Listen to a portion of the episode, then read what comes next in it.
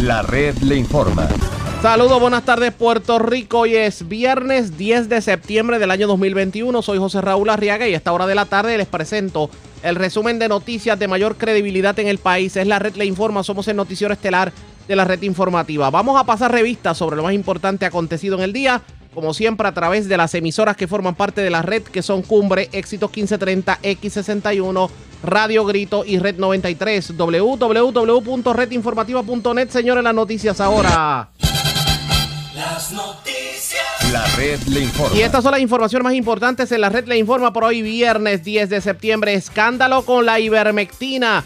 El medicamento desparasitante que también es usado para caballos le fue recetado a cientos de personas para combatir el COVID. Tenemos cobertura completa en esta edición. Junta de Control Fiscal le pide al gobierno anular en su totalidad la ley 142 que prohíbe que el criterio médico sea alterado por los planes médicos en el despacho de medicamentos. Ellos alegan que afecta el Fondo General y el Plan Vital. De camino a la fortaleza el aumento al salario mínimo. Maestros tendrán que decidir en votación de cuánto será su recorte a las pensiones. Energía eléctrica afirmen que ya resolvieron el problema de apagones selectivos, al menos por ahora. Estudiantes con autismo la están pasando bien mal en las escuelas públicas, denuncian en vistas públicas.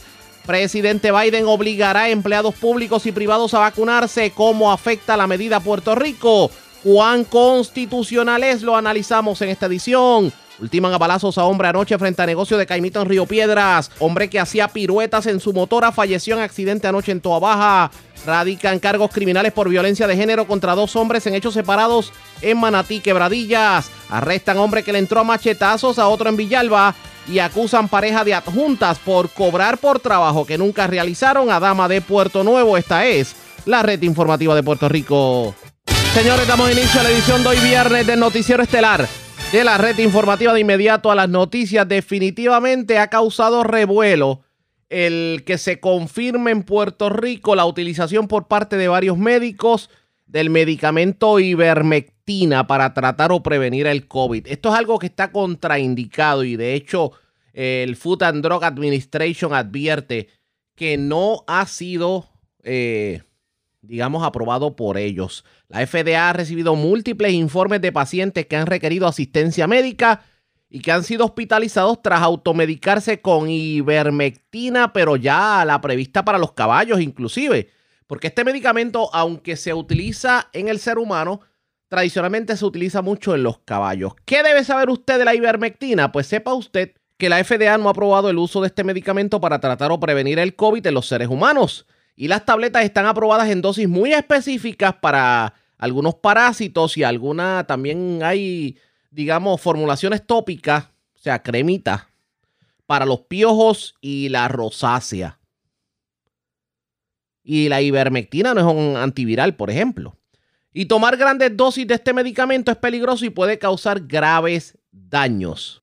La FDA no ha revisado los datos que apoyan el uso de la ivermectina en pacientes con COVID o para tratar o prevenir el COVID, pero la información que tenemos es que en Puerto Rico la situación es tal que se ha administrado este medicamento a personas de la tercera edad. Hay una advertencia por parte del Departamento de Salud y obviamente en boca del secretario del Departamento de Salud, el doctor Carlos Mellado, quien dijo que la Junta de Licenciamiento y Disciplina Médica de Puerto Rico se va a estar reuniendo con carácter de emergencia para determinar lo que ocurrirá con los médicos que han administrado este desparasitante. Al mismo tiempo, de hecho, enfatizó en que como resultado pudiese iniciarse un proceso investigativo como que el médico, digamos, pierda su licencia sumariamente. ¿Qué va a hacer el departamento? ¿Y qué está ocurriendo? Tenemos cobertura completa sobre el particular. En la mañana de hoy tuvimos la oportunidad de hablar con Juanita Ponte. Ella es la presidenta de la Asociación de Dueños de Centros de Cuidado de Larga Duración en Puerto Rico.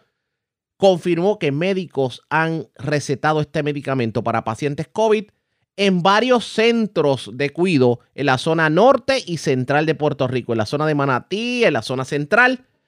Y ante ello, la funcionaria puso el grito al cielo. En entrevista en la mañana de hoy, esto fue lo que dijo Juanita Ponte.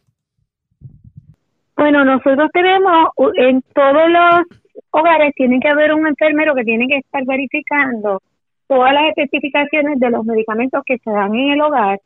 Aunque el médico lo recete, tiene que leer la literatura para estar seguros de que se está haciendo la administración correcta.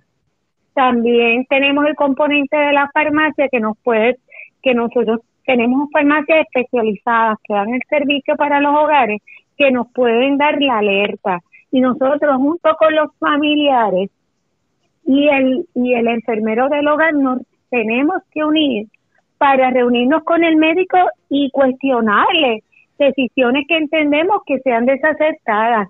Todos cometemos errores y nosotros estamos llamados porque sea el médico, pues a veces tenemos esta, este temor de que él estudió mucho más, tiene más conocimientos y no nos atrevemos a cuestionar.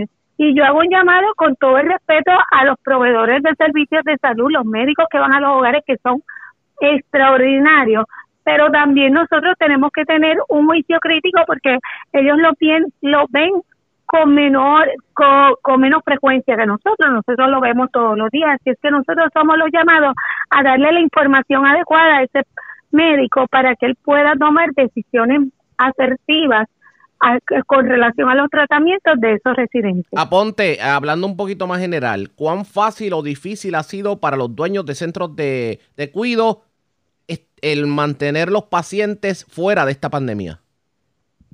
Ha sido una labor titánica. Ha sido completamente bien complejo. Eh, ahora mismo continuamos pues en la necesidad con este eh, con el brote de delta tan agresivo que anda en nuestro país pues tenemos que redoblar esfuerzos porque aunque estemos vacunados aún así está el riesgo porque ellos tienen el sistema inmune disminuido y no sabemos cuán efectiva ha sido la vacunación en el sistema de ellos por, lo que nosotros entendemos que están vulnerables para con esta nueva cepa. Así es que tenemos que continuar haciendo pruebas. El departamento sí estableció o restableció el hacer pruebas en, el, en los hogares, pero te voy a decir que para 30, eh, para como 35 mil adultos mayores que están recibiendo en 1.100 facilidades, solamente tienen entre 8 y 9 personas. Nos parece que el esfuerzo, pues qué bueno que lo tienen, pero debería ser un poquito más, este, invertir más en ese esfuerzo porque con ocho personas no van a poder llegar a nuestras instituciones. En el caso de la vacunación, aquí hay dos cosas. Número uno, cuán, efect cuán certera, efectiva, a tiempo ha sido. Y número dos, ahora que se habla de la tercera dosis, ¿ha habido algún tipo de comunicación por parte del Estado a los centros de cuidado? Bueno, nosotros estuvimos desde el día uno solicitando porque sabíamos que estábamos en, en la primera fase, estábamos en el primer grupo, que de, el grupo de prioridad que había establecido el CDC. No obstante, ahora no nos han informado este la dinámica, no se han comunicado directamente con nosotros para establecer si aún vamos a hacer prioridad o si vamos a competir con toda la población para adquirir la vacuna. Nosotros fuimos los primeros que nos vacunamos en la primera las primeras dos dosis, así es que esta tercera dosis entenderíamos que debería ser igual, pero aparentemente no va a ser así y vamos a tener que que competir con el resto de la población para que nos lleguen, lleguen las vacunas. En el caso de las visitas de los familiares a, a, estos, a estos internos en los centros de cuido, ¿Cómo han estado manejando la situación para evitar que el COVID llegue a los centros? Bueno, nosotros tuvimos en algún momento, este, nosotros, nosotros detuvimos las visitas. No obstante, hemos la restablecimos antes de que llegara la variante Delta. Ahora, el departamento, tanto las, las dos agencias que nos regulan, que son el Departamento de Salud y el Departamento de la Familia, nos han permitido que cada uno, conociendo su facilidad, su matrícula y los familiares, pues creemos los espacios seguros de conformidad con lo que es nuestra institución. Yo te voy a decir que si yo, dependiendo de la vulnerabilidad, pues permito las visitas, pero a través de acrílicos o con en áreas abiertas, manteniendo de 6 a 8 pies de distancia pero cada uno tiene la libertad de establecer sus visitas como entienda que es seguro en su institución. ¿Qué falta? ¿Qué pedido usted haría en la mañana de hoy a las autoridades de salud? Número uno, que nos consideren como grupo de prioridad para la tercera dosis, porque nuestros adultos mayores son los más frágiles en esta en la comunidad y necesitan ser un grupo de prioridad y considerarse de esta manera. Número dos, que restablezcan de manera eficiente el hacer las pruebas preventivas en los hogares, porque si, si tú identificas inmediatamente un caso, no se convierte en un bro, no, no llega a ser un brote. Fíjense, me trae, me trae algo interesante. Este proceso de las pruebas COVID, ¿cómo se ha estado dando en los últimos meses en los hogares, tomando en consideración que por ahí se habla de escasez de pruebas? Exacto. Este, antes nosotros tenía, venía un componente completo del Departamento de Salud y nos hacía las pruebas. Ahora, por un tiempo dejaron de hacerlas. Ante esta nueva, este, este nuevo brote, volvieron a establecerlo, pero para todo Puerto Rico, para unos este, 1.100 hogares con treinta y pico de mil adultos mayores, más los trabajadores, que ahí se diría que el número se dispara, con esta realidad, para toda esta población solamente tienen ocho personas para prestarnos el servicio. Que no tiene sentido. De pruebas. Y entonces, y más, más allá, que si tú no, tú quieres saber si en tu hogar hay alguien con COVID, pues si no tienes alguien con COVID no puedes llamar. Si hay alguien que haya dado positivo, entonces vienen y le hacen a todo el mundo. O sea que no es prevención. Sí, no, definitivamente lo que están es siendo reactivos y no proactivos.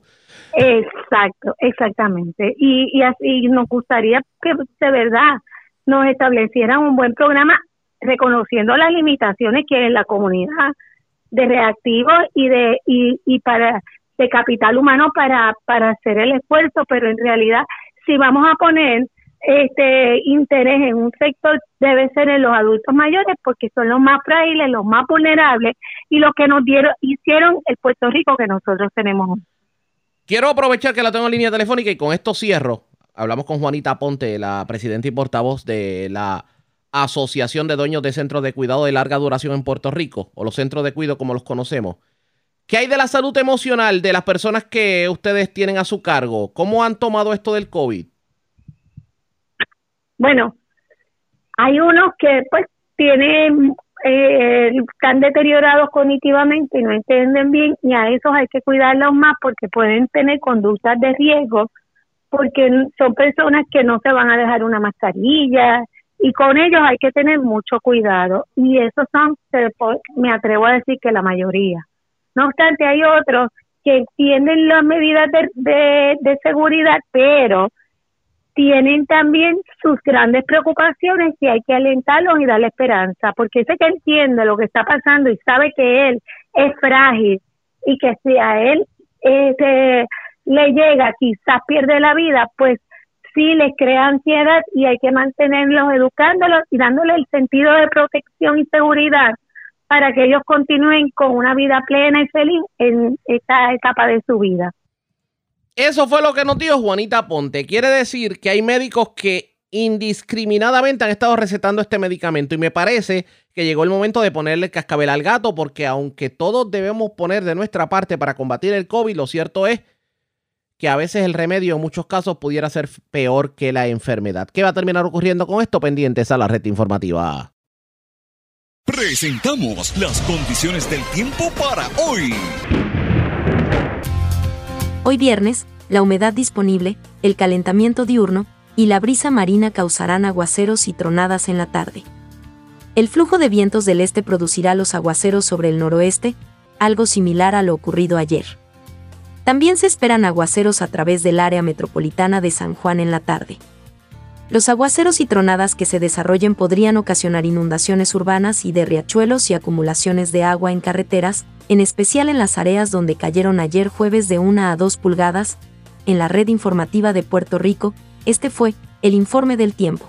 La red le informa. Señores, regresamos a la red le informa, el noticiero estelar de la red informativa. Gracias por compartir con nosotros. Estas son las cosas que uno no entiende porque la Junta de Control Fiscal está pidiendo al gobierno que anule la ley que procura dar medicamentos a pacientes. Es la, la, que tiene que ver con, bueno, es exactamente la ley 142, es la que regula a los planes médicos y a sus administradores de beneficios de farmacia, los PMM como se le conocen, eh, cuando de la denegación e interrupción de tratamiento se trata. Lo que, lo que dice la, la medida es que aquí no se le puede cambiar el medicamento a alguien simplemente por, por el costo, siempre y cuando el medicamento sea uno, eh, digamos, requerido por una condición. Digamos que es el médico el que tiene la última palabra en cuanto al medicamento y no necesariamente el plan médico. Pues Natalie Yaresco, una carta que le envió al gobierno, dice que aparte del impacto en las finanzas de ACES, lo que sería contrario al plan fiscal, el erario perdería recaudos porque los planes médicos aumentarán las primas de las cubiertas médicas que los patronos ofrecen a sus trabajadores. Y dice también que, que en este caso, pues, se debe dejar la cosa como está y que sea el plan el que decida. Para que tengan una idea, lo que estaba ocurriendo tradicionalmente es que cada año muchos beneficiarios, por ejemplo, de Medicare Advantage, eh, decidían cuál era el plan médico que iban a escoger dependiendo si su medicamento de control o de, cualquier condición estaba incluido en el formulario de medicamentos, pero de momento venían y le cambiaban el formulario de medicamentos y sorpresa. Y aquí se están cambiando los formularios de medicamentos simplemente por un asunto de costo-efectividad y no por un asunto de salud. Y por 16 años, las organizaciones sin fines de lucro y los pacientes que representan, de hecho, wow, miles de personas en Puerto Rico, abogaron ante la legislatura porque se le pusiera coto a las prácticas que se han traducido en cambios arbitrarios de medicamentos y denegación de tratamientos. Y ante ello, la Alianza Pro Acceso a Medicamentos pues había logrado el reclamo cuando la legislatura aprobó precisamente esta ley 142. Ay, mi madre, esto no pinta bien. Vamos a hablar sobre el tema en línea telefónica el representante Jesús Manuel Ortiz, que hoy en su cuenta de Twitter puso el grito al cielo precisamente sobre esta situación. Representante, buenas tardes, bienvenido. Buenas tardes, buenas tardes a ti, Arriaga, la gente que nos escucha a través de la red. Gracias por compartir con nosotros. Bueno, esto que, que está, esto que hemos visto eh, en cuanto a, lo que tiene que ver con la Junta de Control Fiscal y los medicamentos, el que una pelea de 16 años que se ganó recientemente, ahora simplemente la Junta de Control Fiscal diga que hay que echarla atrás. ¿Qué me dice? Bueno, yo, yo como lo describo, porque la palabra que voy a usar es, la que puedo utilizar en estos medios, es que es una inmoralidad. Eh, yo creo que el tratar de usar como excusa para derogar una ley que ya existe en más de 40 estados, eh, supuestamente porque el gobierno dejará de recibir dinero, porque eso ocasionará un aumento en primas o etcétera, de la razón que sea, es una vez más colocar al frente los intereses de la aseguradora antes de los pacientes. Y, y esa ley que se aprobó, no es, no es que se aprobó la semana pasada, es el año, el cuatrenio pasado, me parece que al final, en el 2020, que se, se aprobó por unanimidad, si yo no recuerdo mal aquí, lo que hace es que limita a la aseguradora el término que puede demorar en aprobar un medicamento o un tratamiento y mientras eso sucede no le pueden descontinuar el medicamento o el tratamiento al paciente. Eh, como tú dices, es una lucha de mucho tiempo, de justicia para los pacientes eh, y yo tengo que censurar desde lo más profundo de mi corazón una determinación que evidentemente coloca primero los intereses de la aseguradora y una vez más deja a los pacientes desprotegidos. Yo espero que el gobierno dé la lucha para que eso no suceda y que, y que si al final sucede, nosotros hagamos todo lo que podamos desde acá para poder una vez más retomar una regulación que me parece que es importante. Esa es la parte que me preocupa, el si al final sucede. O sea, ¿esto es una admisión de que la Junta de Control Fiscal tiene la última palabra? Bueno, tiene sin duda alguna la Junta de Supervisión Fiscal por la situación de la quiebra. Tiene una, unos poderes que, que, nosotros no podemos negar, existen. Ellos pueden incluso llegar al tribunal y el tribunal determinar si entienden que hay un impacto del plan fiscal, que yo no, no, no estoy de acuerdo con ellos. Podría suceder, claro que puede suceder, eh, y, y es parte por las razones por las que todos queremos que la Junta salga de aquí, aunque reconocemos que Promesa tiene otra parte que sí fue necesaria para el país, que fue la reestructuración de la deuda y la, y, la paralización de los litigios. Sin embargo, la Junta pues no, no ha sido, no es un ente que nosotros le demos la bienvenida y queremos, por supuesto, que salga de aquí. Eh, es una batalla que hay que seguir dando. Pero lo que uno no entiende es nuevamente el interés económico. O sea, aquí, aquí el médico no puede hacer buena medicina y no puede tratar un paciente como se debe porque tal medicamento le cuesta más a la aseguradora. ¿No entendí? Bueno, y a veces eh, y que era lo que una de las cosas que busca también esta ley, se sustituía el criterio médico por el criterio económico. O sea, el médico recetaba un medicamento y una persona que no está viendo el paciente, que es un operador por allá, que no sabemos, puede tener una educación en algo de salud relacionado con salud, pero no necesariamente es un doctor o una doctora, eh, desautorizaba al médico y simplemente no, nosotros vamos a cubrir este otro medicamento, no el que receta el médico. Entonces, pues la ley lo que busca es un poco garantizar ese criterio médico y que la aseguradora no demore en autorizar un medicamento o un tratamiento una semana. Eh, eh, para que tú tengas una idea, Riega, a veces personas que tenían medicamentos, los llamados medicamentos de mantenimiento, que son personas que van a usar de por vida ese medicamento, pues cada vez que se le acaba tienen que, tienen que pedir autorización de nuevo. Y si lo vas a usar todo el resto de la vida, y cada vez que pedía autorización se tardaba una semana o semana y media en autorizar y muchas veces se quedaba sin el medicamento ese periodo de tiempo. Y lo que la ley buscaba precisamente era impedir eso. Así que yo, eh, o sea, eh, eh, como te dije, es una inmoralidad y es una despachatez que, que se sigan tomando determinaciones que evidentemente aquí demuestran que la Junta está ayudando a sabe Dios quién en vez de tomar acciones de verdad en algunos asuntos donde donde sí hay relevancia que ellos intervengan por la situación económica, no lo hacen. Entonces, en un asunto como este, eh, rápido rápido intervienen. Ah, y, y, levanta suspicacia que esto suceda un poco después de que se anuncia que hay tres compañías norteamericanas que compraron las aseguradoras aquí. Aquí hace semana y media, dos semanas, se anunció y salió en la prensa que las tres aseguradoras de aquí que, dan servicios aquí eh, están en transacciones económicas porque las están comprando compañías de los Estados Unidos de repente la Junta interviene en un asunto como este, pues a mí me llama mucho la atención y, me parece que no es casualidad. Pero no es la primera vez que la Junta de Control Fiscal interviene en asuntos que no parecen muy públicos, que digamos, porque eh, no es lo mismo hablar de, que intervengan con una ley que, digamos, va directamente al presupuesto de una agencia de gobierno a hablar de aseguradoras privadas. No, eh, eh, es, es parte de lo que nos llama la atención. O sea, ellos están hablando de una intervención, ellos, ellos plantean dos cosas. Primero, que crearía gastos adicionales en el plan vital. Uno puede estar en desacuerdo, pero es el plan del gobierno y pues podemos entrar en un debate. Pero también plantean que el gobierno va a dejar de recibir de alguna manera impuestos de parte de las aseguradoras porque las aseguradoras van a subir las primas a causa de esta ley y por lo tanto van a pagar menos. O sea, es una ecuación que ciertamente tienes a la Junta interviniendo, el resultado final, interviniendo en favor de las aseguradoras. Ese, es el resultado final. Entonces, pues, pues una vez más uno tiene que condenar este tipo de acción y, y, hacer un llamado a que eh, primero el gobierno no ceda a esa intención y que hagamos todo lo posible por buscar alternativas para que esto no ocurra. Vamos a ver qué, qué termina ocurriendo en este sentido, pero por lo menos el llamado a que el gobierno le haga frente. Así es. Estaremos pendientes. Gracias por haber compartido con nosotros. Era el, representante Jesús Manuel Ortiz. Para que usted sepa, la Junta de Control Fiscal se está oponiendo a esta medida porque entiende que esto va a, que esto va a ser en, contra del presupuesto de las aseguradoras. O sea, poner el criterio económico por encima del médico. Esto no pinta bien pendientes a la red informativa. La red le informa. Vamos a la pausa. Cuando regresemos, vamos a continuar hablando sobre COVID. Tenemos que hablar obviamente del COVID. También tenemos que hablar sobre lo que es la vacunación y la exigencia del presidente Biden de que ahora todo el mundo tiene que vacunarse. En lo próximo, regresamos en breve.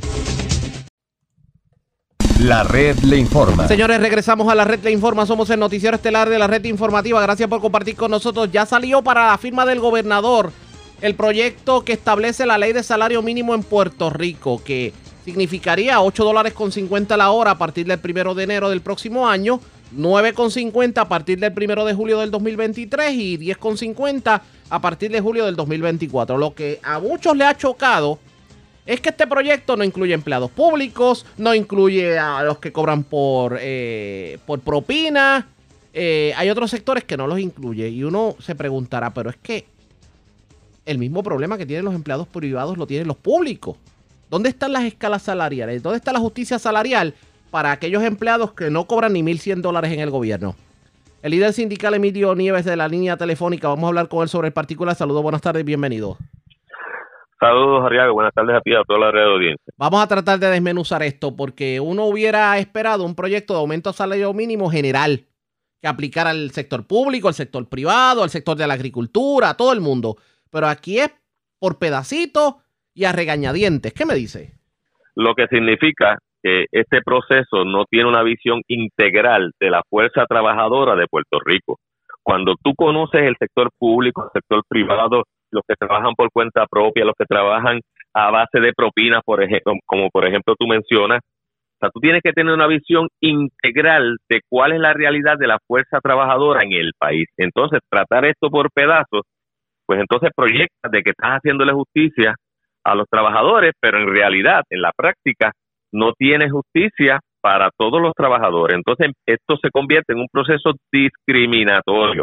Por eso es que es importante, y ya, ya empezó una legislación en, el, en, el, en la legislatura para atender, porque eso fue uno de los planteamientos que hicimos, para atender a los, a los del sector público, porque también si hablamos de, de que se tiene congelado el salario mínimo por más de 10 años, que eso no se había tocado, pues entonces eso le aplica a todos los trabajadores, no excluye a nadie, el sector privado, todo, público, privado, por cuenta propia, todos los empleados tienen derecho a ese salario. Por lo tanto, hay una legislación que se está trabajando ahora mismo en la legislatura para incluir a, los empleados públicos en esto del salario mínimo. Claro, inmediatamente sale una oposición de parte de Natalia Yaresco, la directora ejecutiva de la Junta, en la que comienza a pedir información e incluso a cuestionar que se cree un organismo que haga un estudio, óigame, ¿cómo tú vas a impedir que se haga un estudio de cuál es la realidad económica? Porque ese estudio lo que va a hacer es justificar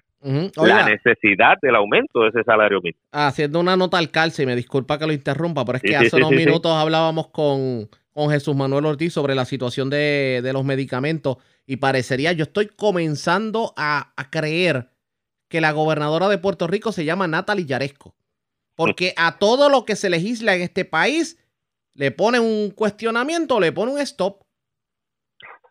Pues mira, sí, eh, en efecto lo es. O sea, quien no quiere aceptar esa realidad, el problema no es que se acepte esa realidad, nosotros repudiamos esa realidad.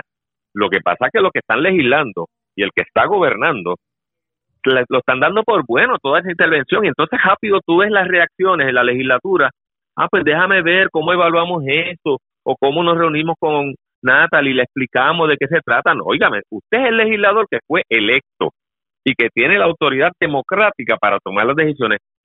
El gobernador y la legislatura, con sus virtudes y defectos, son los que fueron electos y no están dando a respetar ese poder democrático que se les delegó y están permitiendo que actúe la gobernadora Natalie Villaresco, obviamente de forma dictatorial. Y esa es la realidad con la que tenemos que enfrentarnos. Por eso nosotros eh, estuvimos en estos días marchando en contra de la Junta porque eh, eh, es una una posición que debemos asumir como país, pero que también los que son electos deben asumir esa posición. Pero volviendo a esto del salario mínimo, no se puede permitir el discrimen. Claro, hoy va ante el gobernador la firma de este salario mínimo que sabemos que debería llegar a 15 dólares en este cuatrenio, pero está bien, vamos en la dirección correcta, 8.50, aún con oposición en algunos sectores en el país, algunos empresarios, eh, 9.50, 10.50, y se mejoró la propuesta que tenía el gobernador, porque el gobernador posponía esto hasta el 2025, por lo menos en esta legislación que se esperamos la firme el gobernador, se establece que va a, a completarse esos 10.50 en julio del 2024. ¿Qué pasa? tiene que hacerse justicia también a los empleados del sector público. Y aunque haya una oposición de la Junta, el gobierno va a tener que asumir una posición de confrontación. O, se mantiene la defensa real de eso que aprueben en la legislatura y que firme el gobernador, o simplemente cierren el Capitolio y cierren la fortaleza, porque si Natalia Yaresco es la que va a gobernar, pues no tiene sentido lo que están haciendo, porque si siempre está sujeto a, pues entonces no tienen el poder político para tomar esas decisiones. Y por eso es importante que nosotros eh, le reclamemos al gobernador que firme este proyecto de ley, la legislatura complete el proceso para los empleados públicos y se amplíe la evaluación también de que esto aplique a aquellos cuentapropistas, a los que tienen negocio propio, a los que dependen de unas propinas, por ejemplo, de personas que requieren también de un salario justo, mínimo, justo. Eh, y, y hay que reconocer que aunque ya en el país hay eh, empresarios y, y, pequeños comerciantes que ya le pagan 9, 9.50, algunos ya pagan 10 dólares eh, eh, la hora, pero todavía falta un gran sector en el, en el área público y en el área privada que deberían entonces eh, lograrse el que se le haga la justicia que por más de 10 años no han tenido y hay que recordar que el, el costo de la vida, eso sigue en aumento de forma permanente mientras los salarios han quedado estancados. Vamos a ver qué termina ocurriendo, pero mientras la Junta de Control Fiscal sea la pieza de tropiezo de todo lo que tiene que ver con, con el buscar mejores beneficios para los empleados públicos y privados, yo entiendo que la economía se va a estancar más, porque sin una eh. mano de obra efectiva, la economía no fluye. Eh, y eso es lo que representa la Junta, estancamiento económico, retroceso, mayor pobreza, mayor emigración. Y esa no es la agenda que queremos para Puerto Rico. Cómo no, gracias por haber compartido con nosotros. Buenas tardes.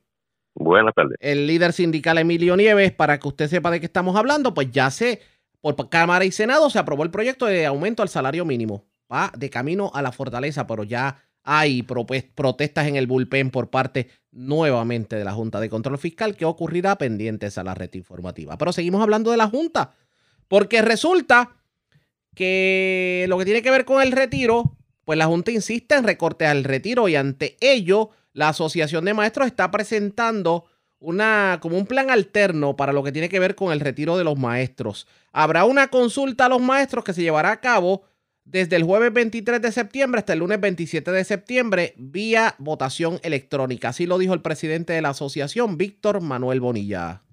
De la Asociación de Maestros de Puerto Rico y su local sindical para defender el retiro de los maestros activos y le presentamos la propuesta alterna.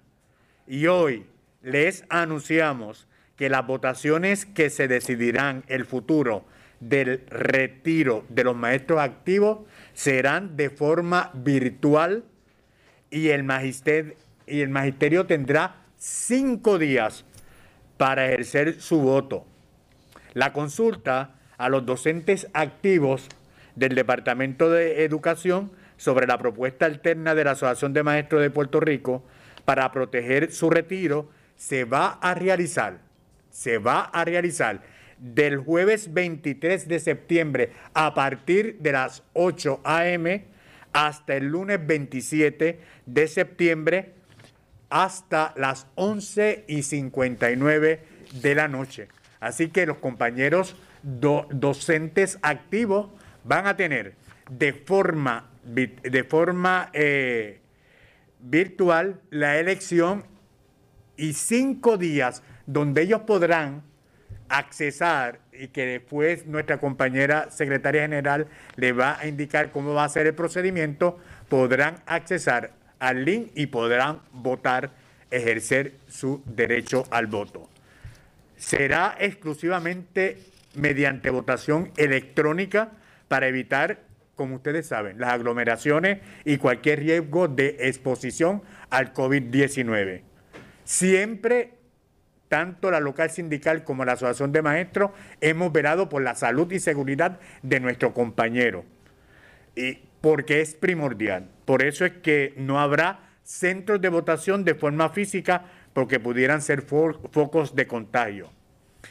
Es importante recalcar que el voto se ejercerá de forma secreta a través de un enlace en que el maestro recibirá a su correo electrónico. Ahora les dejo. Así que la votación se va a dar, pero a veces es como que tan difícil uno tener que votar por cuánto le van a recortar a uno. Vamos a ver cuál va a ser el resultado de esta votación. Ustedes pendientes a la red informativa. La red le Cuando regresemos las noticias del ámbito policíaco más importantes acontecidas, entre las que tenemos que destacar Ultimaron a balazos a un hombre frente a un negocio en Caimito Río Piedras. Además, un hombre que hacía piruetas con su motora falleció tras caer de la misma en un accidente ocurrido en Toa Baja. Radicaron cargos criminales contra dos personas por hechos de violencia de género, hechos separados en Manatí Quebradillas. Y arrestaron a un hombre que le entró a machetazos a otro en un sector de Villalba. También acusaron a una pareja de adjuntas por alegadamente cobrar por un trabajo que nunca realizaron a una dama de Puerto Nuevo. En lo próximo regresamos en breve.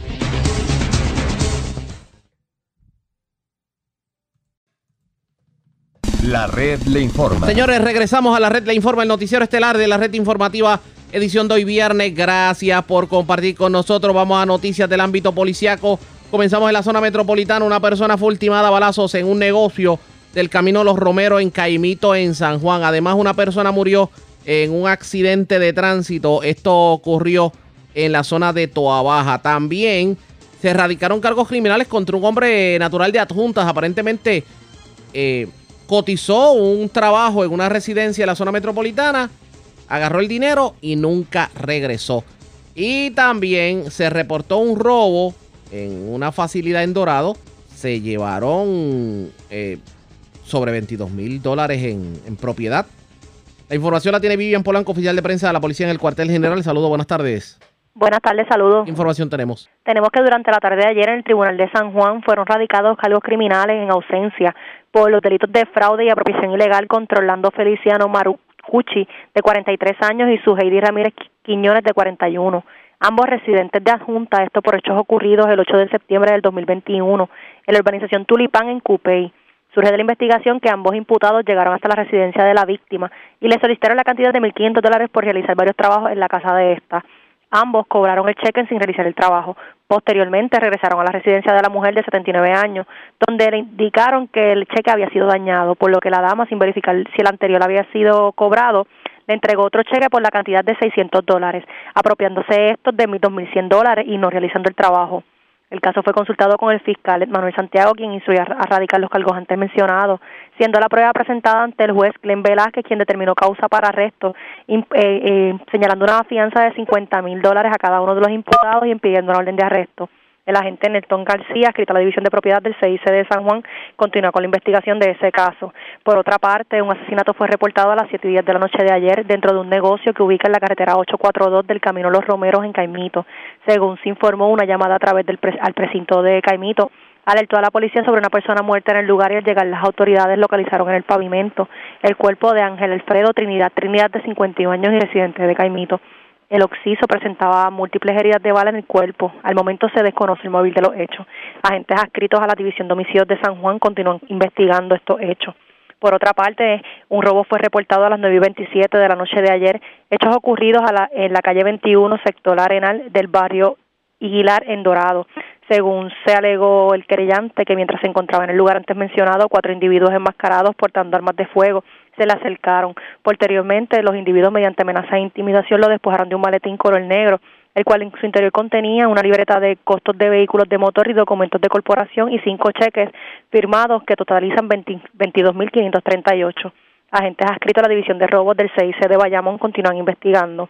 Y por último, tenemos un accidente de auto de carácter fatal con motociclistas reportado a eso de las 11 y 30 de la noche de ayer en el kilómetro 19 de la carretera número 2 en Tuabaja. Según la investigación preliminar, mientras Alvin Andrés Pagan Jiménez, de 25 años, y residente de Vega Baja, condució una motora Suzuki MRZ 400 año 2020 color blanca, desprovisto de casco protector. Esto lo hacía en una sola goma, dando lugar a que perdiera el control y dominio de la motora, cayendo al pavimento, falleciendo en el lugar. La gente Laregui, escrita a la División de Patrulla y Carreteras Bayamón en Unión Fiscal Snyder, investigaron los hechos. Gracias por la información. Buenas tardes. Buenas tardes. Gracias. Era Vivian Polanco, oficial de prensa de la policía en el cuartel general de la zona metropolitana. Vamos al norte porque se erradicaron cargos criminales por violencia de género contra dos hombres en hechos separados en Manatí y Quebradillas. Y es Wanda Vázquez, directora de la oficina de prensa de la policía en Arecibo, quien nos trae detalles en vivo. Saludos, buenas tardes. Sí, gracias, pues buenas tardes. Pues la División de Violencia Doméstica del área de Arecibo, la gente Tania Cortés, en unión con el fiscal Richard Morán, radicaron cargos por violencia doméstica por maltrato y maltrato agravado contra Bill Ponce González, de 48 años de edad y residente del pueblo de Quebradilla. El caso fue presentado ante el juez Michel Camacho quien luego de escuchar la prueba determinó causa y le impuso una fianza de 100 mil dólares, la cual este no pudo eh, prestar y fue ingresado en la cárcel de Bayamón hasta la vista preliminar pautada. Esto, este individuo para la fecha del 8 de septiembre en el pueblo de Quebradilla cometió los actos con su expareja.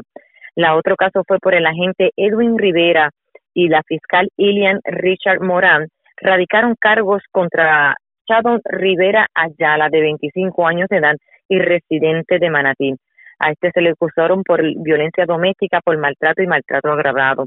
La fianza fue impuesta por unos 20 mil, la cual tampoco pudo prestar y fue ingresado inmediatamente en la cárcel regional de Bayamón hasta la vista preliminar. También los hechos ocurrieron para el 8 de septiembre en el pueblo de Manatí, donde este también cometió los actos con su pareja consexual. Esa es la información que tenemos. Gracias por la información. Buenas tardes. Igual. Gracias, era Wanda Vázquez, oficial de prensa de la policía en Arecibo. Del norte vamos al noroeste, porque en condición estable se encuentra un hombre que fue agredido aparentemente con un objeto contundente por parte de otro. Esto en medio de un incidente violento ocurrido en la urbanización Corrales en Aguadilla. La información la tiene Yarisa Montalvo, oficial de prensa de la Policía en el Noroeste. Saludos, buenas tardes. Saludos, buenas tardes, Arriagati a todos nuestros radioescuchas. Así, agentes del distrito de Aguadilla investigan un incidente de agresión reportado a las 10 de la noche de ayer a través del sistema de emergencias 911 en la urbanización Corrales de este municipio. En lugar se suscitó una discusión, motivos que son investigados por las autoridades, donde un individuo utilizando un objeto contundente agredió en diferentes partes del cuerpo a Francisco Aldaondo Rosa, mayor de edad. Este fue transportado al Hospital Buen Samaritano de la región, donde fue atendido por el médico de turno y refirió al hospital de la, a un hospital de la área metropolitana desconociéndose mayores detalles de su condición. Es la, el agente Martín Rivera, quien supervisado por el sargento José Concepción de este distrito, en unión al fiscal Omar Manfredi, se hicieron cargo de la investigación. Esas son todas las novedades más sobresalientes que tenemos en nuestra área policíaca de Aguadilla. Esto es oficial de prensa, la gente de Yaritza Montalvo. Buenas tardes. y buenas tardes para usted también. Gracias, era Yaritza Montalvo, oficial de prensa de la policía en Aguadilla, de la zona noroeste, vamos al sur de Puerto Rico, porque en condición estable se encuentra un hombre. Este fue agredido a machetazo. Un hecho ocurrido en la zona sur, también en la zona sur se arrestó una persona aparentemente relacionada con la persona herida de bala que reportamos en estos días en el sector Singapur de Ponce. Luz Morel, oficial de prensa de la policía en el sur, con detalles. Saludos, buenas tardes. Sí, muy buenas tardes a todos. En horas de la noche de ayer, 9 de septiembre, fue arrestado un hombre por alegado incidente de agresión grave con arma blanca, esto en el barrio Romero de Villalba. Eh, según información preliminar, eh, se indica que fue arrestado el señor Elvin Serrano de Jesús, este de 53 años, ya que este fue identificado por el perjudicado, el señor Daniel de Jesús, eh, quien indicó que esté utilizando un arma blanca, un machete, eh, y le lo agredió en varias ocasiones, resultando con dos heridas en el área del cuello y uno en la mandíbula. El querellante fue transportado al, al Hospital San Cristóbal en Ponce, donde fue atendido por el doctor Renta y el cual diagnosticó lo anterior. Este requirió varios puntos de sutura. Además, este, este caso se estará consultando durante horas del día de hoy eh, con esto eh, por el agente personal, debo decir, del Cuerpo de Investigaciones Criminales de la División de Homicidios y más adelante se estará ampliando información de acuerdo a la determinación del fiscal. También en horas de la noche, de horas de la noche de ayer, fueron radicados cargos contra dos hombres por el delito de tentativa de asesinato y ley de armas esto por hechos reportados el 7 de septiembre en el barrio Singapur de Juanadía. Aquí, según información ofrecida por el capitán Daniel Justiniano Mercano, director del Cuerpo de Investigaciones Criminales del área de Ponce, la agente Rebeca Rosado de la División de Homicidios en unión al fiscal y Delfonso Torres. Eh, estos radicaron cargos por los delitos de tentativa de asesinato y dos cargos por los artículos 6.05 y un cargo del 6.20 de ley de armas, esto contra José Rodríguez Santiago de 37 años y Axel Lugo Vélez de 30, estos ambos residentes de Juana Díaz. Según se nos informó, los imputados fueron llevados mediante videoconferencia ante la juez Adria Cruz Cruz, quien luego de evaluar las pruebas determinó causa contra ambos en todos los cargos e impuso una, una fianza global de 160 mil, 80 mil a cada uno. Relacionado a esta fianza impuesta contra José Rodríguez, esta fue pagada bajo supervisión electrónica, grillete lockdown, pero en el caso del imputado Axel Lugo, esta no pudo ser prestada eh, y cual se ordenó su ingreso al complejo correccional Sargento Pedro J. Rodríguez Mateo, conocido como las cucharas en Ponce. La vista preliminar fue pautada para el 23 de septiembre del 2021. También se nos informó que alegadamente ambos acusados poseen expedientes delictivos, tales como por los delitos de ley de armas, sustancias controladas, entre otros. Esta erradicación fue por hechos reportados en la calle 13, intersección a la carretera 1 del barrio Singapur, donde resultó herido de bala Emanuel Rodríguez Come, de 47 años. Esto mientras este alegadamente conducía el vehículo de motor marca Toyota, modelo Corolla, por la mencionada, por la mencionada vía de rodaje y desde un vehículo en marcha le realizaron varios disparos resultando este herido. Eso es lo que tenemos hasta el momento. Gracias por la información. Buenas tardes. Muy buenas tardes a todos. La red le informa. Señores, vamos a una pausa. Identificamos nuestra cadena de emisoras en todo Puerto Rico. Regresamos con más en esta edición de hoy viernes del Noticiero Estelar de la Red Informativa. La red le informa. Señores, iniciamos nuestra segunda hora de programación. El resumen de noticias de mayor credibilidad en el país es La red le informa. Somos el noticiero estelar de la red informativa, edición de hoy viernes 10 de septiembre. Vamos a continuar pasando revistas sobre lo más importante acontecido y lo hacemos a través de las emisoras que forman parte de la red, que son Cumbre, Éxitos 1530, X61, Radio Grito y Red 93, www.redinformativa.net. Señores, las noticias ahora. Las noticias. La red le informa. Y estas son las informaciones más importantes en la red le informa por hoy viernes 10 de septiembre. Escándalo con la ivermectina. El medicamento desparasitante que también es usado para caballos le fue recetado a cientos de personas para combatir el COVID. Tenemos cobertura completa en esta edición. Junta de Control Fiscal le pide al gobierno anular en su totalidad la ley 142 que prohíbe que el criterio médico sea alterado por los planes médicos en el despacho de medicamentos. Ellos alegan que afecta el Fondo General y el Plan Vital. De camino a la fortaleza el aumento al salario mínimo. Maestros tendrán que decidir en votación de cuánto será su recorte a las pensiones. Energía Eléctrica afirmen que ya resolvieron el problema de apagones selectivos, al menos por ahora. Estudiantes con autismo la están pasando bien mal en las escuelas públicas, denuncian en vistas públicas. Presidente Biden obligará a empleados públicos y privados a vacunarse. ¿Cómo afecta la medida a Puerto Rico? ¿Cuán constitucional es? Lo analizamos en esta edición. Ultiman a balazos a hombre anoche frente a negocio de Caimito en Río Piedras. Hombre que hacía piruetas en su motora falleció en accidente anoche en Toa Baja. Radican cargos criminales por violencia de género contra dos hombres en hechos separados en Manatí, Quebradillas. Arrestan hombre que le entró a machetazos a otro en Villalba y acusan pareja de adjuntas por cobrar por trabajo que nunca realizaron a Dama de Puerto Nuevo. Esta es la red informativa de Puerto Rico. Señores, damos inicio a la segunda hora de programación en Noticiero Estelar de la red informativa. De inmediato a las noticias. La Autoridad de Energía Eléctrica insiste en que ya los apagones son cosa del pasado porque ya lograron resolver la situación en las diferentes plantas generatrices. La pregunta es cuánto va a durar esto. Y es real lo que está ocurriendo. En línea telefónica, el ingeniero William Ríos Mera, el jefe de generación de la Autoridad de Energía Eléctrica. Saludos, buenas tardes y bienvenido a la red informativa. Bienvenido.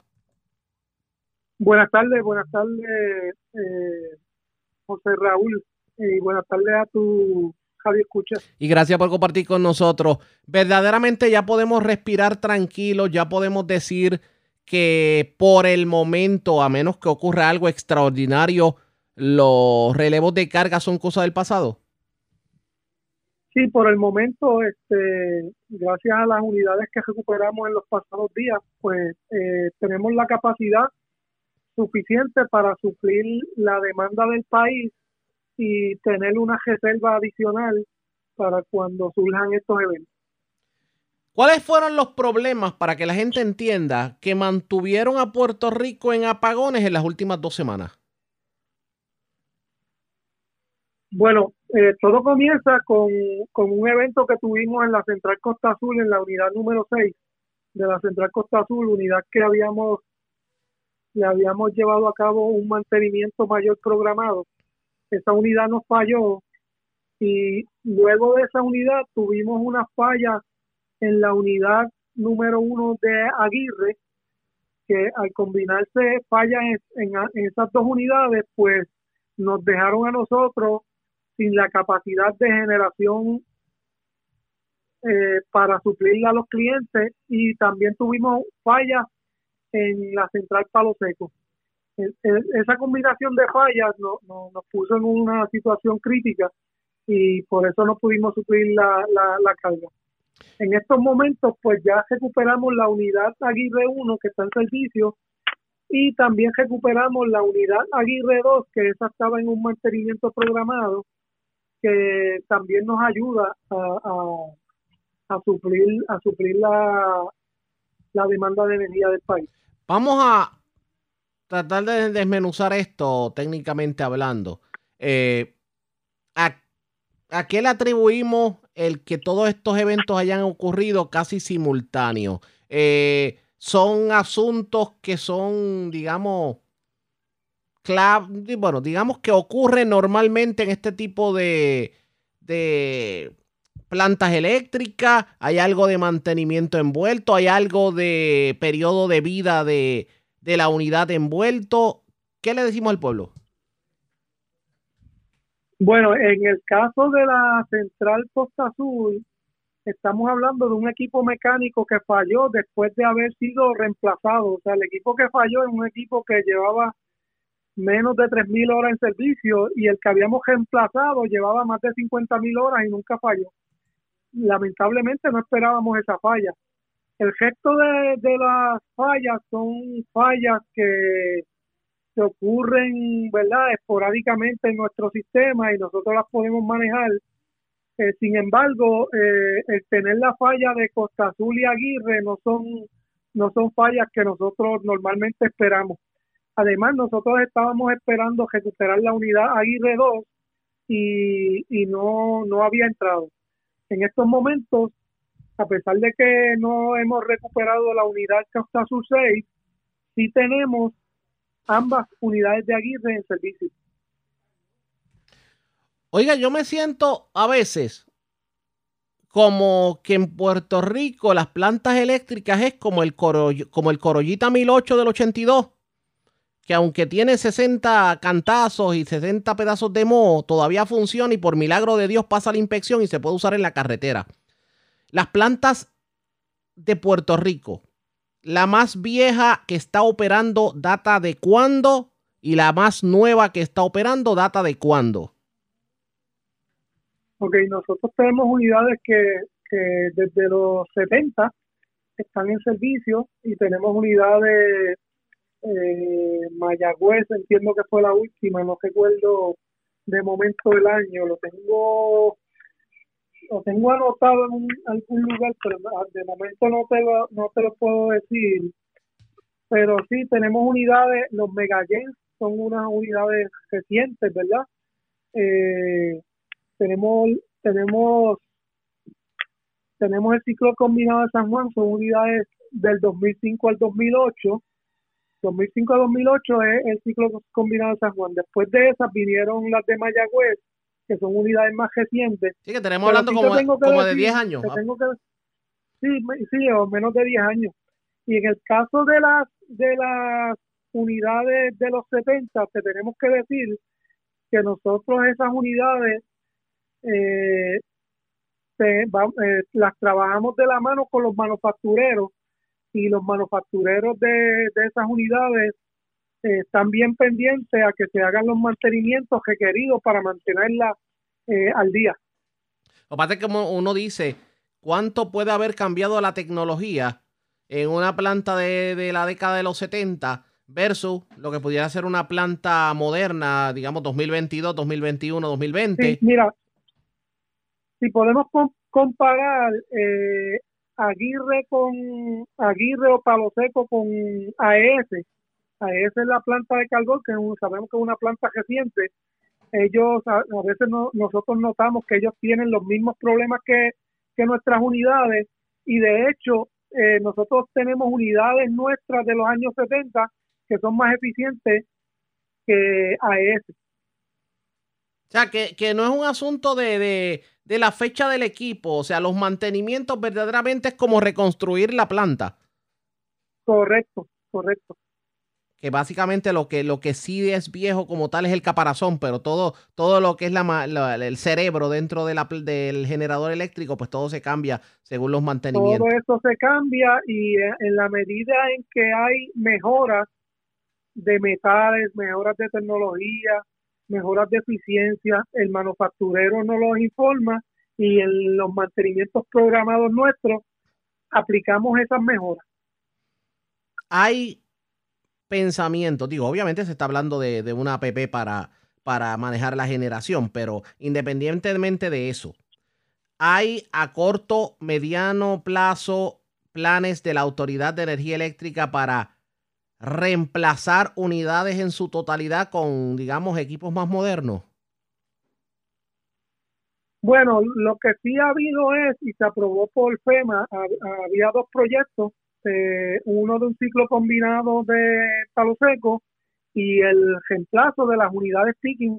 Esos son dos proyectos que estaban aprobados por FEMA, eh, no, no han sido aprobados por el negociado de energía, pero sí estaban aprobados por FEMA.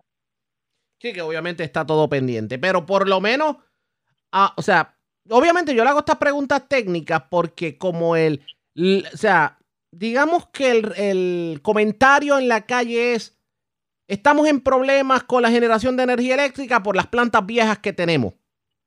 Y otros epítetos que no los voy a mencionar porque estamos en radio. Y obviamente era saludable que la gente entendiera qué es lo que verdaderamente está pasando. O sea, que le podemos decir al pueblo que no hay tal cosa como que lo que tenemos son junkers por, por generadores eléctricos, ¿verdad? Nosotros le damos el mantenimiento adecuado para tenerlas en servicio y esas son las unidades que están dando más del 70% de la energía del país en todo momento. Y ustedes entienden que a como ven la cosa, sería poco probable para que nuevamente caigamos en relevos de carga o generación limitada, por lo menos en este mes de septiembre? Bueno, al momento que hablamos, ¿verdad? Tenemos las unidades en servicio, pero sabemos que son equipos mecánicos y equipos eléctricos que, que pudieran fallar, ¿verdad? Nosotros no, no, no contábamos con la falla de la unidad Costa Sur 6, ¿verdad? Que la tenemos fuera y, y, y eso es un dato importante, esa unidad está fuera y estamos atendiéndola para recuperarla. Pero en el momento en que hablamos tenemos suficiente generación para, para suplir nuestros clientes. Me traen una pregunta que yo creo que es interesante. Normalmente no se, no se da esta pregunta, pero yo creo que llegó el momento de hacerla. ¿Qué pasa con la energía alterna a la antigua, como digo yo? ¿Qué pasa con un dos bocas de? ¿Qué pasa con un caonilla? ¿Qué pasa, por ejemplo, eh, que, otras centrales hidroeléctricas tenemos en Puerto Rico? por ejemplo, Toro Negro, Toro Negro, por ejemplo. Toro, Toro Negro, Toro Negro es un buen ejemplo. En Toro Negro, eh, nosotros tenemos, de hecho, ahora mismo veo que hay dos unidades en servicio. Nosotros tenemos cuatro unidades disponibles en Toro Negro 1 y son cuatro unidades. Están las cuatro disponibles en Toro Negro 2 estamos esperando hacer unas pruebas con, en conjunto con Luma para entregarla disponible.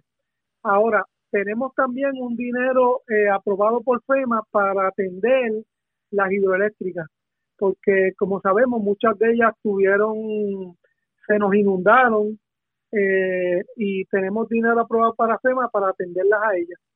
Y en eso estamos, estamos trabajando. al momento solamente está generando dos dos unidades de toro negro, por ejemplo, de dos bocas, ¿está generando energía ah. ahora mismo? Dos bocas ahora mismo tenemos la unidad número dos en servicio, la unidad número uno, eh, estamos dándole un, esa unidad sufrió daños en el, el huracán María, sufrió daños eh, en los componentes principales y la unidad se está, se está reparando el generador en estos momentos y esperamos los próximos meses recuperarlo. la unidad 3, la unidad 3 creo que lo que tiene una falla menor que la estábamos atendiendo. No tengo los datos ahora mismo, pero los puedo conseguir. Que por pero por lo sí, estamos atendiendo nuestras unidades hidroeléctricas. Lo que pasa es que obviamente le pregunto de las unidades hidroeléctricas porque, por ejemplo, un dos bocas funcionando pudiera mantener a Utuado, por ejemplo, con energía eléctrica eh, por su cuenta, tomando en consideración la crítica que es la energía eléctrica en Utuado. Un Dos Bocas pudiera mantener eh, energía aparte para un municipio como Villalba, por ejemplo, o municipios como Orocovi en el centro. Eh, recuerda que las unidades hidroeléctricas no tienen unas capacidades grandes. Por ejemplo, cualquier industria, por decir, vamos a, vamos a poner el ejemplo de Villalba, que es el más que conozco y lo están mencionando. En el caso de Villalba tenemos a la Metronic la Metronic solamente prácticamente se lleva a la central hidroeléctrica completa. Nosotros sí sabemos y lo hemos operado y personalmente yo he estado operando allí después del huracán George. Yo fui el operador, ¿verdad? Ingeniero en, a cargo de operar en microgrid las unidades de, de Toro Negro. Nosotros le dábamos servicio a los cascos urbanos de, de los pueblos, ¿verdad? Las áreas más críticas, pero no tenemos suficiente capacidad para mantener todos esos clientes, ¿verdad? Pero por lo menos barrios, pero por lo menos los barrios más aislados. ahora mismo, sí, exacto. Ahora mismo en Toro Negro, como te mencioné, tenemos cuatro de cinco disponibles y la, la quinta que no está disponible, solamente faltan unas pruebas eléctricas para entregarla. Te mencioné que en Dos Bocas sí tenemos una en servicio y, y hay otra que estamos eh, atendiendo una separación de, del generador que lo estamos trabajando, no es que está abandonada. Eh, estoy buscando aquí la, la, la información de las, de las unidades, porque Sí, porque me parece que sería saludable. Tal vez uno entiende que tal vez un casco urbano que tiene mucho consumo, pues a lo mejor, pero por, a lo mejor no. Pero hay, hay, hay, unos barrios aislados en donde tienes unas comunidades.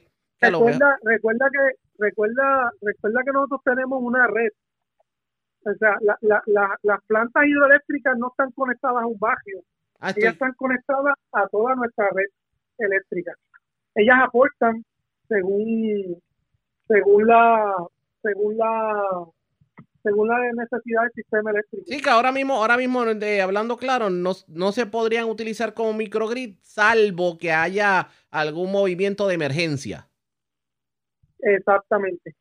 Entendemos. Bueno, yo creo que con eso estamos completos. Gracias por haber compartido con nosotros. Vamos a ver cómo. Mira, quería aclararte. Tengo, tengo aquí que eh, nosotros estamos trabajando en la unidad dos pocas 3.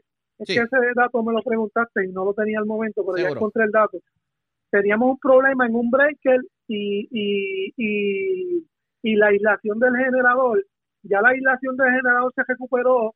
El breaker lo estamos trabajando con Luma y esperamos que durante este mes de septiembre, aquí tenemos que segunda semana de septiembre, deberíamos tener esa unidad de servicio también. Enhorabuena, definitivamente. Gracias por haber compartido con nosotros. Buen fin de semana. Estamos a la orden. Como siempre, ya ustedes escucharon, eso es lo que dice la Autoridad de Energía Eléctrica al momento sobre la generación. ¿Qué debe ocurrir? ¿Llegarán más apagones? Eso está por verse pendientes a la red informativa. Presentamos las condiciones del tiempo para hoy. Hoy viernes, la humedad disponible, el calentamiento diurno y la brisa marina causarán aguaceros y tronadas en la tarde. El flujo de vientos del este producirá los aguaceros sobre el noroeste, algo similar a lo ocurrido ayer. También se esperan aguaceros a través del área metropolitana de San Juan en la tarde. Los aguaceros y tronadas que se desarrollen podrían ocasionar inundaciones urbanas y de riachuelos y acumulaciones de agua en carreteras, en especial en las áreas donde cayeron ayer jueves de 1 a 2 pulgadas, en la red informativa de Puerto Rico, este fue el informe del tiempo. La red le informa. Señores, regresamos a la red le informa, el noticiero estelar de la red informativa. Gracias por compartir con nosotros. Hoy se llevaron a cabo vistas públicas de la Comisión de Bienestar Social de la Cámara de Representantes presididas por la representante de Proyecto Dignidad, Lizy Burgos. Esto, pues, una investigación que se lleva a cabo sobre la efectividad de los servicios brindados por el programa de educación especial del Departamento de Educación. Hoy, la Alianza de Autismo de Puerto Rico tuvo la oportunidad de debatir y señores, las historias de terror en las escuelas públicas son la orden del día. Vamos a escuchar parte de lo ocurrido en la vista pública. Estados Unidos.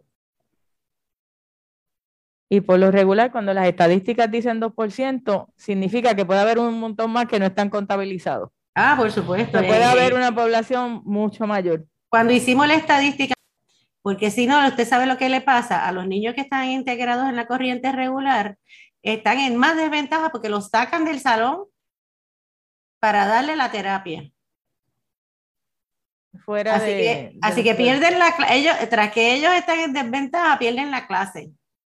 Así que en realidad, o sea, lo que, lo que es bueno es que se supone que trabaje en equipo, que, pues, que el terapista hable con el maestro, ¿verdad? Por eso esa presencia de ese terapista en la escuela es buena. Pero en realidad en Estados Unidos lo que pasa muchas veces es que el, el, terapista se integra al salón y trabaja con el niño en el salón, pero en Puerto Rico no pasa eso. En Puerto Rico lo sacan del salón. ¿Por qué? Porque ahí mismo le van a dar a 15 a, la, a 10 a la vez o 5 a la vez o lo que sea. ¿Ves? Y entonces, eh, el, yo puedo pensar en muchas cosas que no debo decirle aquí de, ¿verdad? de por qué las contratan, etcétera, pero lo más importante es que eh, es más para, para, el, para la, gerencia, es más, es, eh, le gusta que hayan contratos porque salen más barato por niño, por terapia. Pero no están mirando calidad, igual que pasa con las evaluaciones. Cuando una mamá o un papá saben de sus derechos y saben lo que es una evaluación, cuando le, toca, le toca hacer una evaluación, la tienen que rechazar cuando reciben e-, ese, ese, ese trabajo que, que, reciben, que mire, yo, yo he recibido evaluaciones que dice el niño, que hay, hay evaluaciones que, que, tienen el nombre de otro niño en unas partes, y, o sea, es un copy-paste, eh, eh, eh, lo, lo, están adaptando. Este, y eso no quiere decir que no pueda pasar el remedio provisional, pero es mucho más aislado si, si pasara. Este, la, eh, eh, lamentablemente, este, hay, buenos, hay buenos profesionales en esas corporaciones, pero los obligan a, a, trabajar con muchos asistentes. Y los asistentes son los que dan las terapias. No es el profesional que tiene la, la educación formal, ¿verdad? Este, y las evaluaciones, vuelvo y repito, a veces la gente está allí dos horas esperando para que atiendan y la lista de espera de gente ahí son 20 personas allí para evaluarse y las van sacando en 15, 20 minutos. Este, y ahora con la pandemia le añado que hay problemas como que no quieren evaluar los niños si no tienen mascarilla. Estoy hablando de un niño de tres años que no se deja apenas los zapatos. Sobre todo los nenes con autismo tienen mucho problema sensorial este, y no se dejan los zapatos, no se dejan las medias, que se van a dejar una mascarilla, pero tú no lo puedes negar el servicio, tú lo que tienes que hacer es protegerte tú doblemente, mira, ponte doble mascarilla, ponte un face shield. Le dicen, no, yo lo evalúo por Zoom, mira, tú no puedes evaluar a un niño con autismo por Zoom. Para empezar, no se va a quedar ni frente a la cámara. Exactamente. No, y también tenemos, eh, a nosotros todos los días nos escriben padres y recibimos la llamada de un papá que decía que para ponerle las vacunas había que amarrarlo. La vacuna esta del COVID, que tuvieron que amarrarlo. Yo creo que es una forma inhumana e indigna de tratar a un ser humano. Y para Aquí estamos tratando con personas y la gente se está olvidando que son personas y que tienen una dignidad. Y esa dignidad se le está violando todos los días. Ahora mismo usted dice que se le da 15 minutos para la evaluación. Sí, eso es normal, 15, 20 ¿Usted cree que 15 minutos es suficiente para evaluar un niño que a lo mejor la, eh, no se le han dado las terapias que necesita desde el principio y ya de por sí tiene un rezago y en 15 minutos yo despacho una evaluación? Y otra cosa que está pasando ahora mismo es que usted sabe que pusieron eh, psicólogos en las escuelas le están obligando a las madres a cancelar sus contratos de remedio provisional o, su, eh, o contratos con lo, o su, su, terapia actual para poner al psicólogo de la escuela de una, de, priva, de una individual a grupal, porque obviamente el psicólogo no puede darle a todos los niños. Y eso es un niño con autismo, tú no le puedes dar terapia grupal psicológica, a menos que sea una terapia social.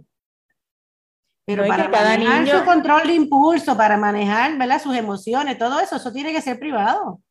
Y cada niño tiene un trasfondo diferente. no todos los niños de trabajo diferentes. Sí. Y están haciendo eso ahora mismo en las escuelas, obligando a las mamás a renunciar al, a, a, a, los servicios que ya tenían aprobados y, e irse con el, con el psicólogo que nos va a dar abasto, por supuesto. Están pasando muchas cosas.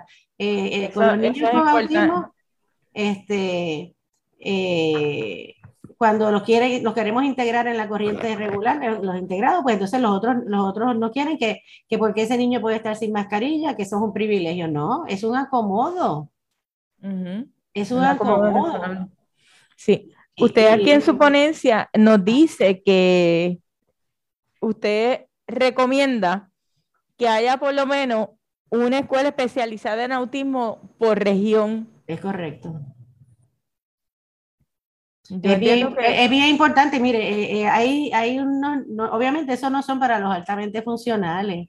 Estamos hablando de las de las personas más severas y lamentablemente pues tenemos muchos niños severos que necesitan una atención individual, que necesitan unas facilidades, por ejemplo, un salón de, de, de botar la energía, un salón de calmarse, que necesitan personal que sepa manejar la crisis, este, que haya especialistas conductuales, ¿verdad? Que, que haya el tratamiento que necesitan ellos para poder echar hacia adelante. Este, y no lo hay, lamentablemente. O sea, es, y eso en Estados Unidos se usa.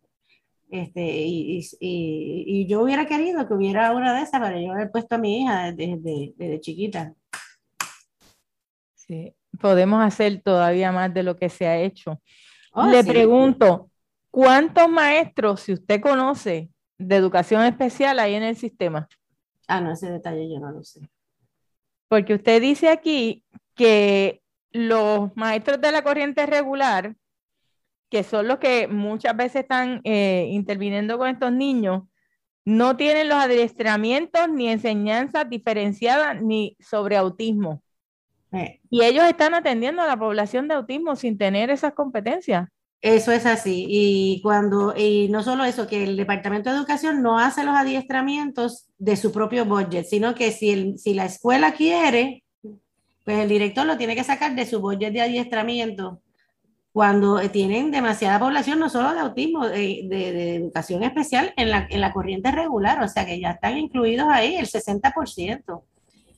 Y además, eh, o sea, es que son muchas cosas. ¿Cómo puedes tú pedirle a un maestro que haga educación diferenciada para, 20, para 15 niños de 25? Es casi imposible. Tienen que bajar los números de, de los salones, los números de, de, personas, de estudiantes por salón. Número, número dos, darle a un asistente a ese maestro para que ese maestro pueda planificar eso o hacer lo que se llama el team teaching, que es, hay dos maestros trabajando en un salón de manera que puedan hacer los acomodos a todos los jóvenes, porque lo que termina pasando es que ese PEI se incumple. Por lo que Joyce Dávila, la líder de la Alianza de Autismo, le dijo a la Comisión de, Bienestar Social, todo tiende a indicar que los estudiantes de autismo pasan las de Caín en las escuelas públicas y que el Departamento de Educación no está preparado para atender estos casos.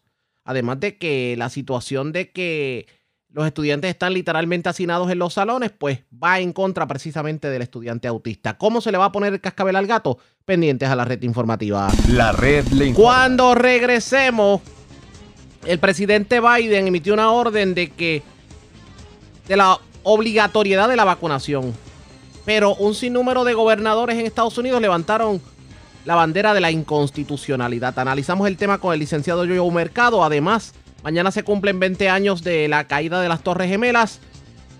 Nino Correa nos habla sobre su experiencia allá en las labores de rescate. Es lo próximo, regresamos en breve.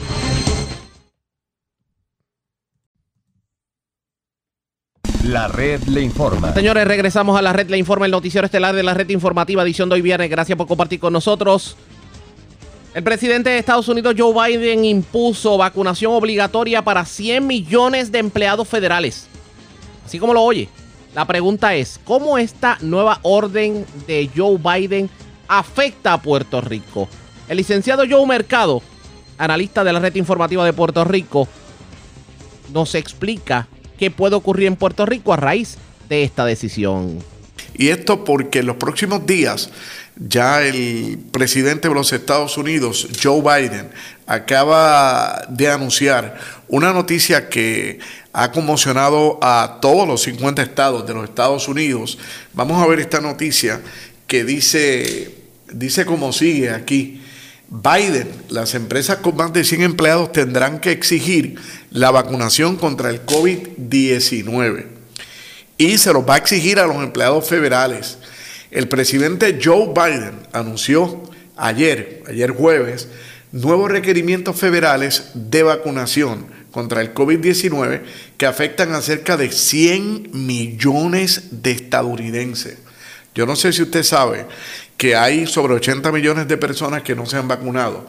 Bueno, pues el presidente Joe Biden lo que está diciendo es que quiere incrementar la tasa de vacunación y frenar la propagación de la variante del coronavirus que cobra miles y miles de vidas cada semana y que según él pone en riesgo la recuperación económica de la nación. Estas nuevas reglas, estoy leyendo aquí, estas nuevas reglas obligan a todos los empleadores y trabajadores con más de 100 empleados a exigirles, escuche esto, a exigirles que se vacunen o se sometan a pruebas diagnósticas, o sea, las pruebas de PCR, pruebas que son unos diagnósticos, eso es lo que se refiere, semanalmente. Una medida que afecta a 80 millones de estadounidenses y los cerca de 17 millones de trabajadores en instalaciones sanitarias que reciben servicios federales de Medicare y Medicaid. O sea, en otras palabras, el presidente de los Estados Unidos cree que tiene el poder, cree, él cree que tiene el poder para obligar a 80 millones o 100 millones de estadounidenses, obligarlos de facto a que se vacunen. Voló en canto la constitución de los Estados Unidos, volaron en canto los derechos civiles, volaron en canto todo lo que quería Estados Unidos cuando se, se separó de Inglaterra y fue a Francia a pedir dinero para separarse del yugo de Inglaterra. Ahora sucede que la nación, country of the freedom, el, el country de la libertad, la nación de la libertad, ya no es más la nación de la libertad van a obligar a empleados federales. Y si usted vio quién estaba ahí, el protagonista número dos de esto, mírelo ahí, mírelo ahí. Pierluisi dice, Pierluisi dice que va a evaluar esa orden para ajustar la orden de los empleados estatales, de los estatados, eh, empleados estatales a vacunarse contra el COVID-19. Esto fue ayer. Ahora de que el presidente de Estados Unidos, Joe Biden, firmara una orden ejecutiva donde le exijan a los empleados federales vacunarse contra el COVID-19, don Pedro Pierluisi sostuvo que va a considerar, estoy leyendo aquí, implementar una orden similar para los empleados gubernamentales del país. ¿Qué le parece? No obstante, no obstante, y déjenme decirle la buena noticia. La buena noticia aquí es que ya hay varios gobernadores de varios estados de los Estados Unidos que han levantado su voz de protesta. Y esta es la noticia que usted no ha visto en ningún sitio, en ningún sitio. Y yo se las voy a enseñar porque quiero que usted sepa cómo es que trabaja esto. Pues mire, vamos a ver esta noticia. Los gobernadores rechazan inmediatamente el plan de Biden inconstitucional, dicen los gobernadores, y dicen que lo van a combatir hasta las puertas del infierno, o sea, to the doors of the hell. Dice, numerosos gobernadores han emitido ya, desde ya, declaraciones tras el discurso del presidente Joe Biden señalando que, que, que, se van a oponer enérgicamente a que se impongan las vacunas obligatorias. El rechazo de los gobernadores se produce después de que la administración dijera que se propone pedir las vacunas a más de 100 millones de personas. Mira lo que dice el gobernador de Mississippi. Dice, el presidente no tiene autoridad, mírelo, Mississippi, el presidente no tiene autoridad para exigir que los estadounidenses se inyecten a sí mismos debido a su empleo en una empresa privada. O sea que esto viene para las empresas privadas también. La vacuna en sí salva vidas pero esta medida es inconstitucional y aterradora, es aterradora. Esto sigue siendo Estados Unidos si todavía creemos en la libertad. Eh, Brian Kemp de Georgia dice, seguiré todas las opciones legales disponibles para el estado de Georgia para detener esta extralimitación ilegal de la administración de Biden. Dakota del Sur, Mira lo que dice Dakota del Sur. Mi equipo legal está listo para presentar nuestra demanda en el momento en que Biden presente su regla, la cual es inconstitucional. Eh, Carolina del Sur, el sueño americano se ha convertido en una pesadilla bajo el presidente Biden y los demócratas radicales. han declarado la guerra al capitalismo, se burlaron de la constitución y por ahí sigue. Arizona, este es exactamente el tipo de extralimitación del gran gobierno que hemos tratado de prevenir con tanto empeño en Arizona. Arkansas, apoyo plenamente los esfuerzos continuos, dice eh, Asa Hutchinson de Arkansas.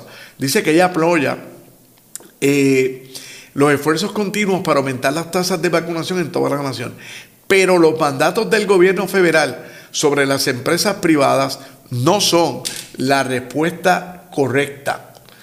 Ahí sigue Iowa, sigue Montana, Oklahoma, Alabama, Texas, Missouri y otra más. Señores, esto pica y se extiende. Ahora, la pregunta aquí en Puerto Rico, ¿dónde están los alcaldes? ¿Dónde están los alcaldes que no creen en la vacunación compulsoria? Fíjense que ayer Biden anuncia esta orden ejecutiva. Vamos a vacunar 100 millones de estadounidenses, no solamente empleados federales. Dice Biden, vamos a vacunar a empleados de la empresa privada y a exigirles, no hay opciones, ahí no hay excepciones. Ah, una exención médica, básicamente sería la única, pero la exención religiosa o exención como ha determinado ya el Tribunal Supremo, en el caso de Frazee versus Department of, of Security, no la va a honrar. Te tienes que vacunar. Y ya salieron todos los gobernadores de todos los estados. Para, para, para, para, para, para, para, para, para, para. Esto es inconstitucional, dijeron. Y aquí, ¿dónde están los alcaldes en Puerto Rico diciéndole al gobernador Pierluisi que esto que están haciendo es un atropello, que es inconstitucional? El planteamiento del licenciado es en el sentido de que aunque el gobierno de Estados Unidos está, digamos que, obligando a las personas a vacunarse, lo cierto es que esto viola de alguna manera la constitución, porque hay unas eh, excepciones a la regla. Claro, por otro lado, muchos dirán, pero es que tenemos que protegernos contra el COVID. ¿Cómo logramos poner todo esto en una balanza? Eso está por verse pendientes a la red informativa. Cambio de tema porque mañana se cumplen 20 años de los atentados a las Torres Gemelas. Y Nino Correa, actual jefe de manejo de emergencia, fue una de las personas que estuvo allí como rescatista. Vamos a escuchar las declaraciones que diera audio cortesía de GFR, precisamente recordando esos momentos. Han pasado 20 años y hay unas cosas que se quedan frescas contigo como quiera y sé que los muchachos, los compañeros deben de sentir lo mismo. Fue un reto total donde tú ves estas cosas, el día de hoy, 20 años después, tú dices, wow, esto quizás hubieran sido las mismas imágenes si nos hubiera tocado a nosotros la milla de oro, o a lo mejor hubiéramos sido nosotros mismos en nuestra respuesta como primeros respondedores el que nos hubiéramos afectado o hubiéramos perdido la vida. Fotos que se marcan día a día y es tú sentir el viento, el olor a humo, haber ido antes eh, tratar de pararte en la y buscar, verla Para arriba, lo alto que eran esos, y después venir ahora y verlo de esa manera. Recuerdo haber prendido el televisor cuando el segundo avión le da la segunda torre y este reportero se descontrola. Entonces, según la información que había, eh, venían cinco vuelos del mismo aeropuerto donde salen estos aviones para eh, San Juan. Y estábamos esperando por la información de que esos cinco vuelos hubieran aterrizado. Al otro día ya se estaba depurando las, listas eh, del personal, eh, donde fuimos 35 personas identificadas del grupo de búsqueda y rescate urbano de Puerto Rico y 15 bomberos del Departamento de Bomberos de Puerto Rico, junto con tres canes que teníamos de búsqueda. Pues mira, salimos el 12 de septiembre, llegamos el 13. Nos mencionaron que era el único eh, avión en toda la nación norteamericana en el aire. Algunos de los compañeros eh, que íbamos en el avión nos dimos cuenta de que estábamos siendo escoltados por dos F-16, creo que eran. Cuando aterrizamos en la Florida, metieron esta paleta de sangre en el avión, el personal no nos dejaron bajar. Esos primeros tres días fueron bien eh, difíciles en el sentido de pudimos ver la toma de decisiones, Estuvimos en una guagua casi dos horas esperando que nos dieran el go, inclusive. Y habían unas fuerzas, digo yo, en relación a, que se nos permitiera llegar hasta el Ground Zero. nos llevaron en una guagua grande de esta Greyhound eh, con el camión de nosotros y le pusimos la bandera de Puerto Rico por todos lados. Donde quiera que íbamos, la gente cada vez que veía que Puerto Rico se enteran que había un grupo allí, la gente tratando de recibirnos.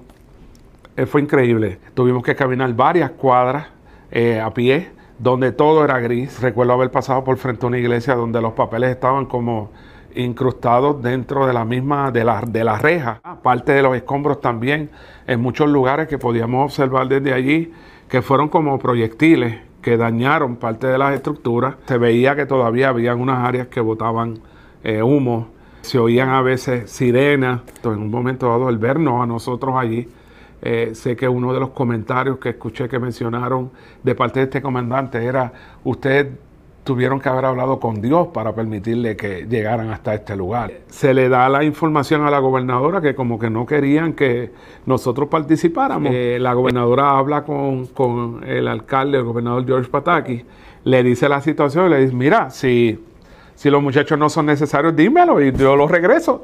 Este, y ahí es donde se da la instrucción y nos dan la primera misión al grupo de trabajo que iba a hacer entrada fue en el Millennium Hotel para hacer una búsqueda en 64 pisos de este edificio. Eh, por las escaleras hubo una explosión en un sector eh, donde tocaron las chicharras y un safety officer que había. Lo único que nos gritó fue, ¡Run! ¡Corra todo el mundo! Tú sientes esta sensación de que hay un peligro inminente cerca. Y esto es dramático, definitivamente. Mañana, obviamente, se va a conmemorar el, el aniversario número 20 de, de la, pues, la caída de las Torres Gemelas. Nosotros vamos a tener alguna cobertura dentro de la red informativa, así que ustedes pendientes mañana a las páginas de la red informativa. La red le informa. A la pausa regresamos a la parte final del noticiero estelar de la red informativa. La red le informa. Señores, regresamos esta vez a la parte final del noticiero estelar de la red informativa de Puerto Rico. ¿Cómo está Estados Unidos? ¿Cómo está el mundo a esta hora de la tarde? Vamos con DN, nos tienen un resumen completo sobre lo más importante acontecido en el ámbito nacional e internacional.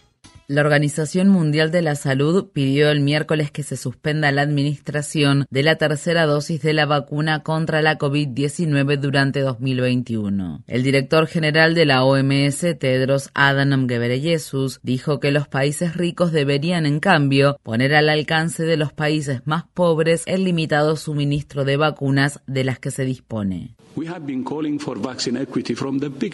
Hemos estado pidiendo una mayor equidad en la distribución de las vacunas desde el principio del proceso, no después de que los países ricos hayan vacunado sus poblaciones. No me quedaré callado cuando las empresas y los países que controlan el suministro mundial de vacunas piensan que los pobres del mundo deben contentarse con los restos.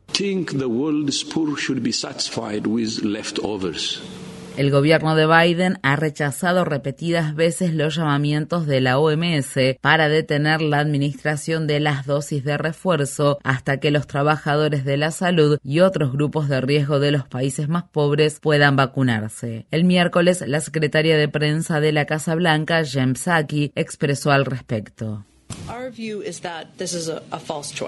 Creemos que tener que elegir entre una u otra opción es una falsa dicotomía. Estados Unidos ha donado y compartido alrededor de 140 millones de dosis con más de 90 países, más que todos los demás países juntos. Las autoridades de la ONU dijeron el miércoles que la iniciativa COVAX para ayudar a los países de bajos y medianos ingresos a adquirir vacunas está retrasada respecto al objetivo inicial de distribuir 2.000 millones de dosis en 2021. El programa COVAX pronostica ahora distribuir 1.400 millones de dosis hasta diciembre. Mientras tanto, los activistas en defensa de la equidad en la distribución de las vacunas han celebrado la decisión del gobierno gobierno de Australia de apoyar la suspensión de los derechos de propiedad intelectual de las vacunas contra la COVID-19. El ministro de Comercio de Australia dijo esta semana que el gobierno australiano apoya los pedidos de una exención temporal en la Organización Mundial del Comercio de los derechos de propiedad intelectual de las vacunas. La decisión al respecto debe tomarse por consenso entre todos los miembros de la Organización Mundial del Comercio, donde Alemania y el Reino Unido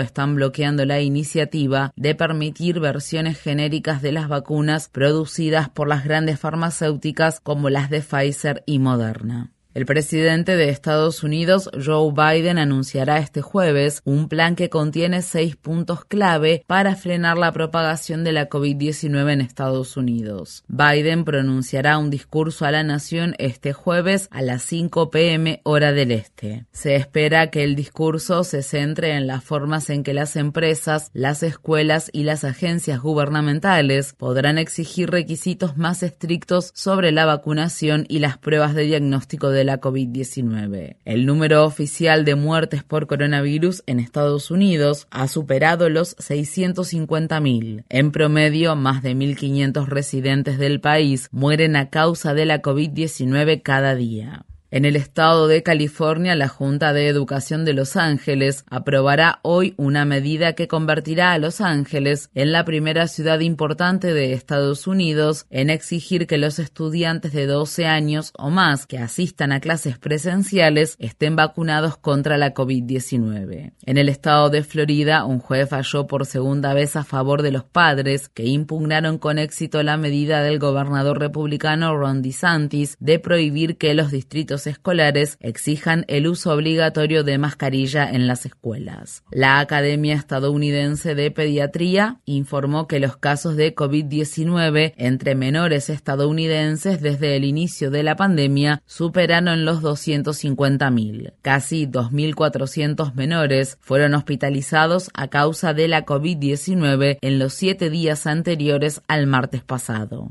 Mientras tanto, un estudio realizado por investigadores de la Universidad de Columbia, que aún no ha pasado la etapa de revisión entre pares y que ha sido publicado por la revista Nature, concluye que más de 100 millones de residentes estadounidenses se contagiaron de coronavirus en algún momento de 2020. Esa cifra representa casi un tercio de la población de Estados Unidos y es cinco veces mayor al recuento oficial de 20 millones de contagios durante 2020. Se espera que se reanuden los vuelos internacionales de pasajeros desde el aeropuerto de Kabul y que unos 200 estadounidenses y otros ciudadanos extranjeros viajen el jueves desde Afganistán a Qatar. Decenas de miles de afganos, incluidas muchas personas que reúnen los requisitos para recibir visas especiales de Estados Unidos todavía esperan ser evacuadas de Afganistán, pero su destino permanece incierto. Mientras tanto, los talibanes continúan formando su gobierno y han restaurado el Ministerio para la Propagación de la Virtud y Prevención del Vicio. La medida reavivó los temores de que el nuevo régimen vuelva a utilizar la violencia para reprimir los derechos de las mujeres y hacer cumplir estrictos códigos de moralidad con la vestimenta y las actividades diarias de los afganos. Estas fueron las palabras expresadas por la estudiante y activista afgana Fariba Bigstad. Llegaron los talibanes. Si la gente no muere en la guerra con los talibanes, igualmente morirá a causa de la pobreza, la miseria, la depresión y la desesperación. Soy estudiante y activista de la sociedad civil desde que los talibanes llegaron al poder, la gente ha estado aterrorizada. Las personas no saben con certeza si están vivas o muertas, son como muertos vivientes. En Francia se inició el jueves un juicio contra los 20 hombres acusados por los ataques ocurridos en 2015 en París, que dejaron más de 130 muertes y cientos de personas heridas. El acusado más destacado es Salah Abdeslam, al que se considera como el único atacante que sobrevivió a los ataques coordinados a bares, restaurantes, un estadio deportivo y la sala de conciertos Bataclan el 13 de noviembre de 2015. El miércoles, durante su primera comparecencia ante el tribunal, Abdeslam dijo que dejó su trabajo para convertirse en soldado del Estado Islámico. Otros 19 sospechosos enfrentan cargos penales por proporcionar armas y automóviles a los atacantes o ayudar a planificar los ataques. En Estados Unidos, el presidente de la organización Human Rights Campaign, Alfonso David, fue despedido por asesorar al exgobernador de Nueva York, Andrew Cuomo sobre cómo manejar las acusaciones de acoso sexual en su contra que enfrentó antes de su renuncia al cargo el mes pasado. Alfonso David fue el primer presidente negro de Human Rights Campaign, la organización en defensa de la comunidad LGBTQ más grande de Estados Unidos. La red le informa. Bueno, señores, enganchamos los guantes. Regresamos el próximo lunes a la hora acostumbrada cuando nuevamente a través de Cumbre, de Éxitos 1530, de X61, de Radio Grito y de Red 93, que son las emisoras que forman parte de la red informativa, le vamos a llevar a ustedes resumen de noticias de mayor credibilidad en el país. Hasta entonces, que la pasen bien.